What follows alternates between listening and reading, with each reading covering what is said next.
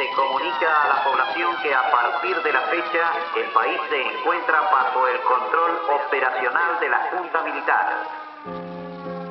Frente a una dictadura sanguinaria, venía llena de, odio por el avance popular que se había producido desde el Cordobazo en adelante y después del triunfo electoral del 11 de marzo, nos encontramos con que no hubo la suficiente acción de parte de los partidos políticos. La lucha del movimiento obrero, de los trabajadores contra la dictadura, comenzó con la instauración de la dictadura. La Junta Militar ha resuelto, primero, intervenir la Confederación General Económica, la Confederación General del Trabajo, y ha procedido a congelar sus fondos. Segundo, suprimir el fuero sindical. Los obreros ferroviarios pagaron un alto precio, fusilaron a tres compañeros en los paredones de Constitución en esos días, los trabajadores del automóvil dieron una gran pelea, los trabajadores de luz y fuerza bajaron la palanca a los compañeros y realmente tuvieron una lucha que ganaron en sus objetivos reivindicativos y el costo de eso fue demasiado grave porque eso le costó la vida al secretario general, Oscar Smith, que fue secuestrado y desaparecido hasta el día de hoy. O sea, la lucha de los trabajadores a partir de 1976 ha sido permanente. Comunicado número 2 de la Junta Militar. Con la finalidad de preservar el orden y la tranquilidad, se recuerda a la población la vigencia del estado de sitio, todos los habitantes deberán abstenerse de realizar reuniones en la vía pública y de propalar noticias alarmistas. Quienes así lo hagan serán detenidos por la autoridad militar de seguridad o policial. Se advierte asimismo que toda manifestación callejera será severamente reprimida. Con la revolución fusiladora, con los sucesivos gobiernos civiles durante la resistencia, se va a ir consolidando esa práctica organizativa, esa búsqueda permanente de la unidad hacia lo que hasta el año 73 era la consigna central, que era la vuelta de Perón, la restauración de lo que en la Argentina tuvo la forma que tuvo el estado de bienestar, que fue el primer gobierno peronista. Por eso el oscurantismo que se produce sobre la actividad, sobre la resistencia de los trabajadores durante la dictadura, tiene que ver con el hecho de que el terrorismo de Estado, el genocidio, estuvo destinado a clausurar esa historia. Después de la dictadura tenía que desaparecer el movimiento obrero en Argentina. Los agentes del caos se hacían cargo de la situación, o las Fuerzas Armadas asumían el poder político.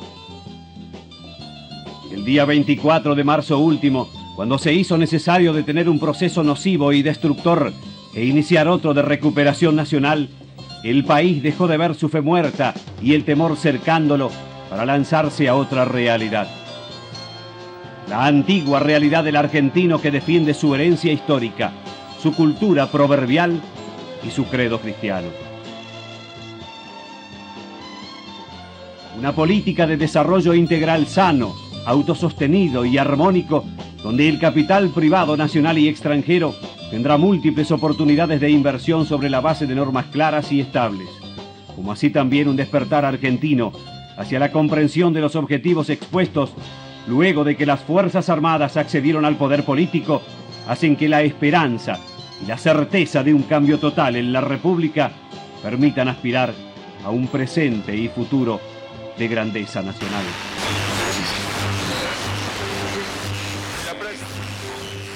El aparato del terror del Estado, del terrorismo de Estado, era tan grande que se vieron diezmadas todas las voluntades políticas, amén de que algunos sectores o algunos compañeros todavía siguiéramos reuniéndonos en algunos lugares casi clandestinos para ver cómo se empezaba a trabajar en la recuperación de un gobierno democrático. Año 1977, decreto 385. La reafiliación, es decir, que en un medio de temor a ver si el trabajador se reafiliaba o no, se reafiliaron más trabajadores de los que teníamos afiliados con anterioridad. La dictadura persiguió, mató y como siempre también cooptó algunos traidores, pero el sector más importante de los trabajadores, el más combativo, generó en principio el grupo de los 25 y después generó ya un, paro importante en abril del 79. Hay que tomar en cuenta también el factor político, el económico. Una dictadura militar yo me recuerdo el primer paro del 27 de abril de 1979, donde si bien había necesidades económicas en los de abajo, estaba el periodo de la democracia. Y todo esto estaba haciendo una ebullición. La dilación en ejecutar el programa de emergencia nacional que todo el pueblo argentino exige y espera puede atribuirse solamente a la insensibilidad manifiesta o a la incapacidad absoluta para entender las demandas nacionales. En uno u otro caso, debemos poner las cosas en su lugar.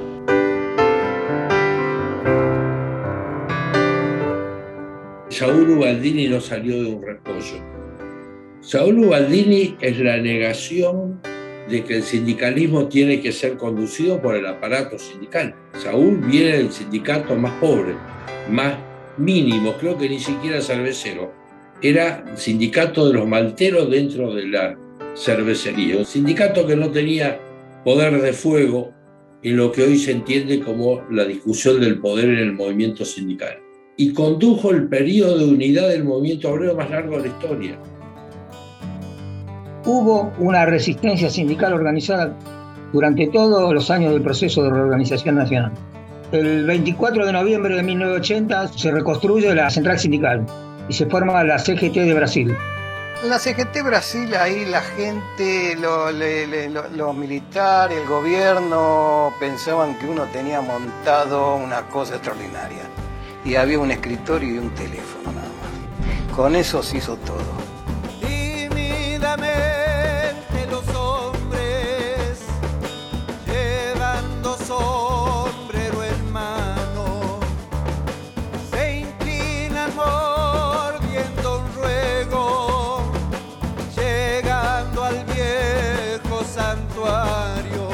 El 81 yo me acuerdo que en la charla doméstica, también con mi viejo y con un par de compañeros, esta convocatoria de Pampas y Trabajo fue una convocatoria aglutinante. No planteó, si bien estaba implícito, por supuesto, la pelea contra la dictadura y qué sé yo, pero fue como una convocatoria de sumar. Y frente a San Cayetano, yo me acuerdo que mi viejo decía, este pibe es muy inteligente, ¿no? Decía mi papá. Entonces, ese 81, a pesar de la situación y, de los temores, sentíamos que nos encontrábamos esto de estar en la calle y encontrarse, éramos 40.000, éramos más o menos ese número de compañeros. Y si tuviéramos que decir eh, quiénes fueron los que enfrentaron decididamente a la dictadura, son el sector de los trabajadores y es el que representó el compañero Saúl Baldini como secretario general, y las madres de Plaza de Mayo. El que debe responder no ha de ser San Cayetano, los que deben responder están mirando a otro lado. En el 81 hicimos la primer marcha de la resistencia. Ya agotados los recursos de ir a pedir notas, pero seguíamos haciéndolo, por supuesto, pero hay que hacer una, algo gordo. Entonces decidimos pasar una noche, una vigilia en la plaza. 24 horas en la plaza. Le pusimos marcha de la resistencia porque era una demostración para el poder de que las madres podíamos resistir, de que habíamos resistido y íbamos a seguir resistiendo hasta encontrar a nuestros hijos. Y estar una permanencia de 24 horas en la plaza era una manera muy fuerte de demostrar nuestra resistencia. Sabemos perfectamente que no se ha reivindicado la lucha que han dado las trabajadoras y los trabajadores durante la dictadura militar. Nosotros siempre hemos reivindicado a las madres de Plaza de Mayo, a las abuelas, a los organismos de derechos humanos que hicieron realmente un aporte fundamental. Pero una lucha que dieron las trabajadoras y los trabajadores que fue fundamental para generar las condiciones para recuperar la democracia. Creo que sí se puede tomar como uno de los albores de la recuperación democrática, que en paralelo también en aquel momento todos los sectores políticos habían decidido reunirse para empezar a conformar la multipartidaria, que era un ámbito de acción política de reclamo a la recuperación de la democracia. De ninguna manera el problema argentino es entre radicales y peronistas. El problema argentino es entre la mayoría y una minoría oligárquica, inescrupulosa y totalitaria que pretende históricamente utilizar a las Fuerzas Armadas como brazo armado de un esquema de dominación social. Entonces aquí la tregua que hace falta es la que significa que nos dejen tranquilos a los hombres de la política para ver si entre todos podemos realmente encontrar soluciones que eh, deben comprender también a las Fuerzas Armadas. Porque yo sostengo siempre que no nos tenemos que juntar para derrotar a las Fuerzas Armadas, sino para impedir que ellas derroten al pueblo argentino pero procurar que rompan esta alianza con la minoría y se sumen a los requerimientos mayoritarios. Yo he señalado a algún colega suyo que me hizo la pregunta de la multipartidaria, que sigo atentamente el desarrollo de este encuentro de varios partidos políticos argentinos. El gobierno tiene su programa de acción política, lo va a ejecutar sin interferir otros esfuerzos.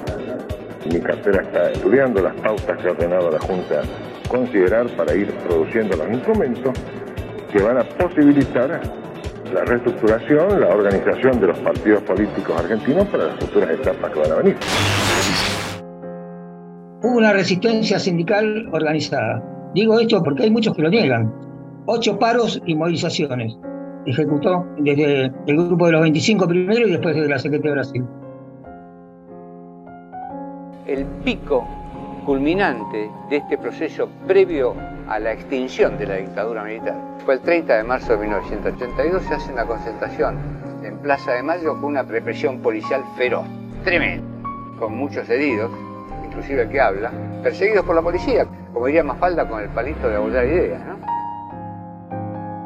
Fue como una esperanza de recuperar la ofensiva. Yo me fui con un grupo de compañeras, sabíamos que iba a haber represión y la verdad que nos sentíamos convocadas. Pero por otro lado estaba esta contradicción que teníamos los niños pequeños y todas estas cosas. Y me acuerdo que una compañera dijo, este, chicas, compañeras, si no, no participamos nosotros, ¿qué ejemplo le estamos dando a nuestros hijos? Y si perdemos, y bueno, perdieron muchos compañeros, pero esto sin lucha no puede ser. Y la imagen que tenemos en esas idas y vueltas era como que recuperábamos la ofensiva, que por fin alguna batalla le empezábamos a dar a la.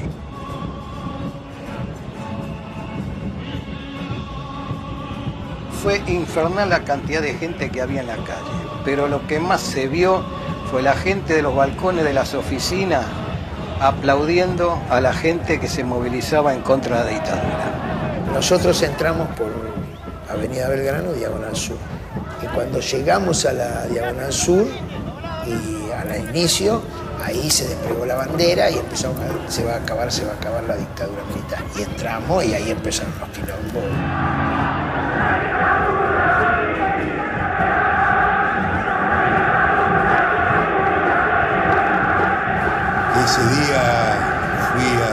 Marcha con un grupo de compañeros de la Juventud Peronista de 3 de febrero.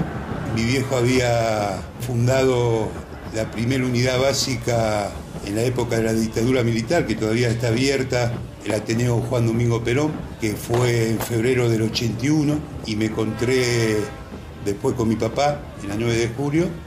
Recuerdo la represión, los disturbios, los gases. En uno de los gases nos quedamos encerrado un grupo de compañeros, entre ellos mi papá. Me acuerdo que estaba Raviti, Gualdini y otros dirigentes de primera línea. Mi hijo me dice, corre, corre, andate, corre, no me puedo escapar. Llego a mi casa, me entero que el viejo con otros dirigentes caen preso. En Capital Federal, las columnas tenían como objetivo ocupar la Plaza de Mayo. En su intento de llegar a la plaza se producen enfrentamientos que duran seis horas entre marchas de los manifestantes y represión de la policía y las fuerzas de seguridad. Desde los balcones del centro de la ciudad de Buenos Aires se alentaba a los manifestantes. El movimiento obrero salió a la calle y convocó a todo el pueblo argentino para reivindicar la soberanía popular, es decir, la democracia, bajo la consigna paz, pan y trabajo. Yo estuve allí.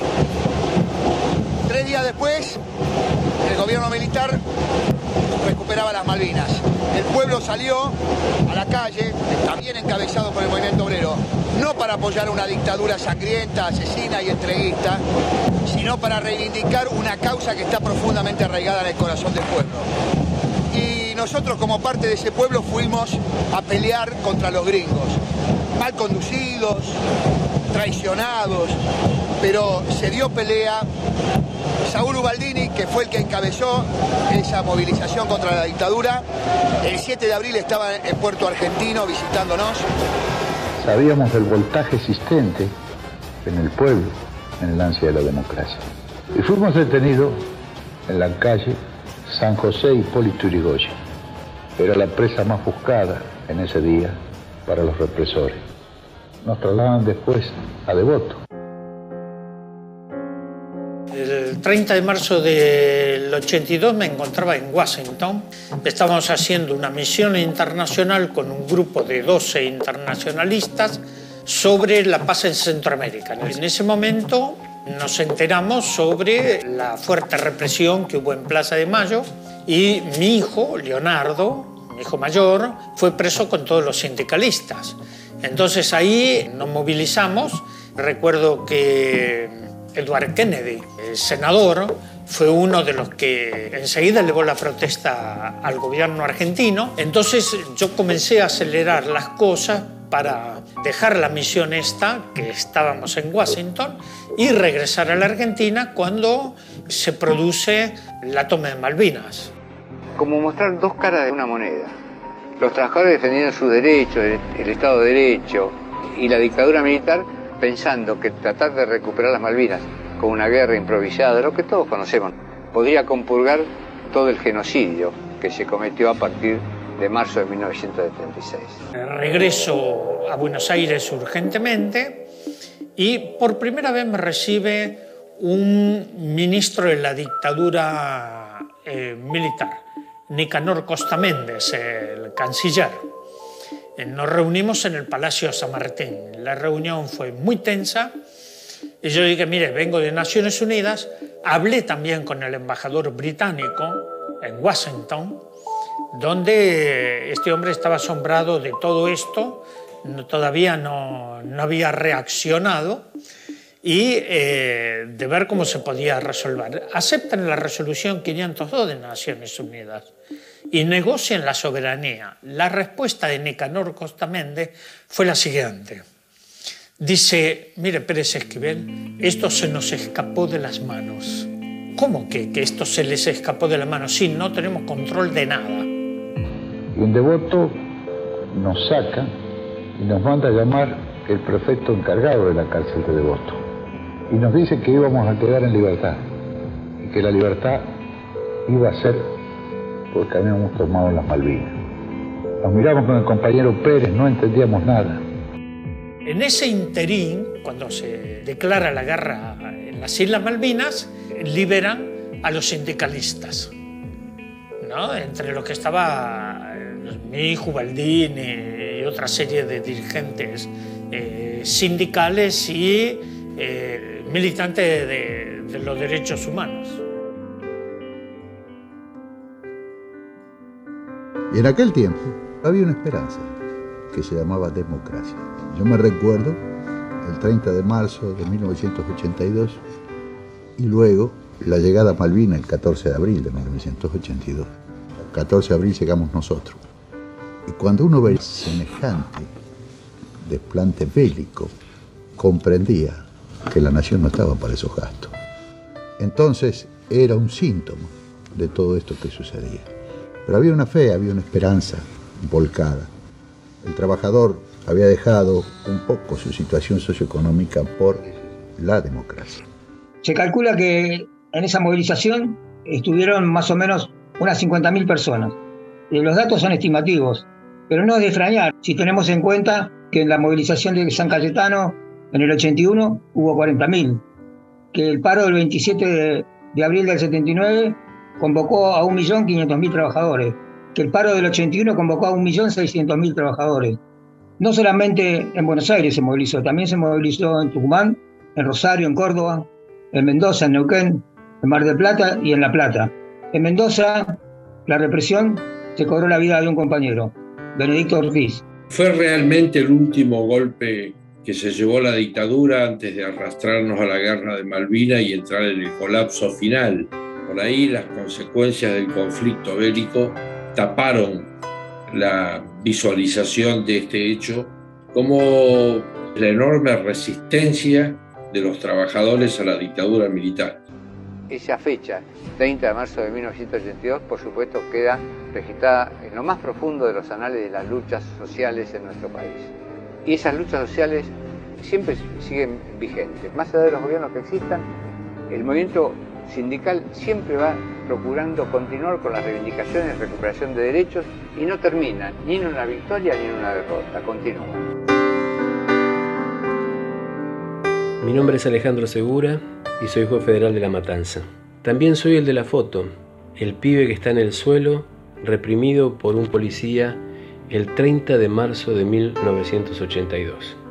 Ese día, la CGT Brasil de Saúl Ubaldini había convocado a marchar a la Plaza de Mayo por pan, trabajo y el restablecimiento de la democracia. Yo, que trabajaba en tribunales y estaba encuadrado en la Unión de Empleados de la Justicia de la Nación, acudí a esa movilización junto a mis compañeros de trabajo. Y al llegar a la esquina de Maipú y Sarmiento, un piquete de la Guardia de Infantería nos cortó el paso, nos reprimió y yo caí detenido. En la foto se ve como yo miro los ojos al represor y su sombra se proyecta sobre mi persona como símbolo de la noche y niebla dictatorial. Esa foto dio la vuelta a todo el mundo. No hay fotos de la represión de la dictadura militar, solamente hay fotos de esa movilización porque fue pública, fue la primera respuesta pública del pueblo en las calles y a partir de allí nuestro pueblo argentino nunca más dejó de ocupar el espacio público en reclamo de sus derechos. Búsquenme donde se esconda el sol, donde exista una canción. Búsquenme a orillas del mar besando la espuma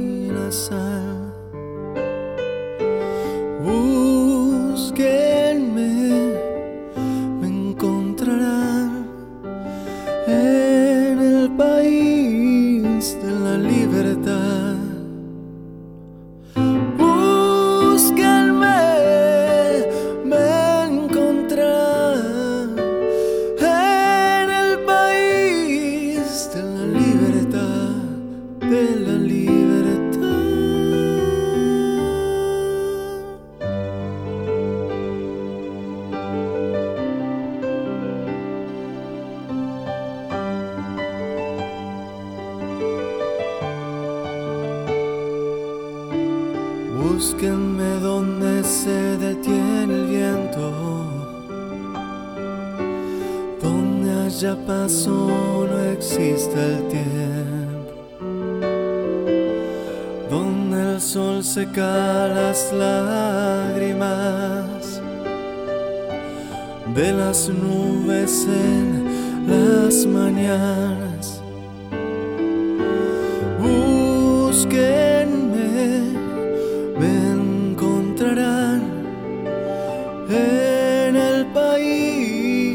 De la libertad. Búsquenme,